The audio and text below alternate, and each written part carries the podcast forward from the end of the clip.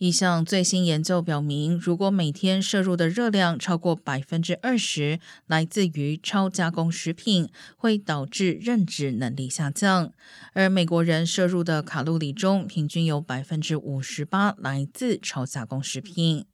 超加工食品被定义为精工业配方的食品物质，很少或不含天然食品，通常加入了调味剂、色素、乳化剂和商业添加剂。冷冻披萨、即食食品，还有热狗、香肠、汉堡、薯条、甜甜圈、冰淇淋，都被认为属于此一范畴。